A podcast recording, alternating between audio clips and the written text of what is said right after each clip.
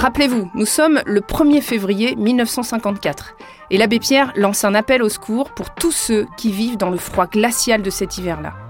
Aujourd'hui, avec ce podcast, nous découvrons un autre appel de l'abbé Pierre. Et plus qu'un appel, un cri, une sainte colère, pour nous engager. Vraiment. Jésus a fondé une communauté, l'Église, avec des petits, des pauvres, à la vie d'amour desquels il invite les riches à venir participer et s'associer. Dans la vie de l'Église, Jésus aurait pu vouloir que l'histoire de l'Église commence par les rois, les généraux, les hommes importants.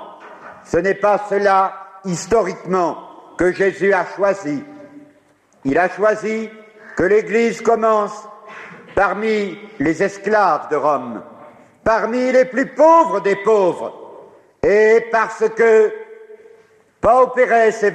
en tour, la preuve est donnée que ce n'est pas un business humain, que c'est véritablement l'amour de Dieu qui est à l'action, parce que les pauvres sont évangélisés, parce que l'amour jaillit entre les pauvres. Alors demain, les patriciens, les sénateurs, l'empereur Constantin deviendront des chrétiens, mais tous les malheurs de l'histoire de l'Église viennent à chaque époque où l'Église semble avoir gagné parce que les grands sont devenus officiellement chrétiens et que, lentement, imperceptiblement, les pauvres ne sont plus évangélisés.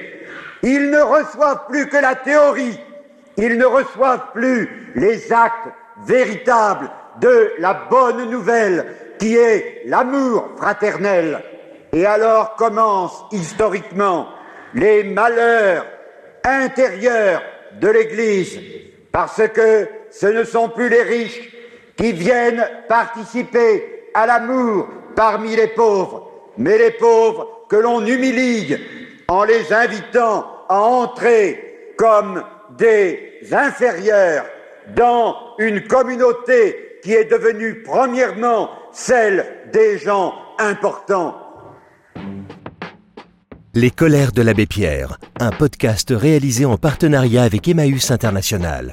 Pour ne rater aucun épisode, abonnez-vous sur rcf.fr ou sur votre plateforme de podcast habituelle.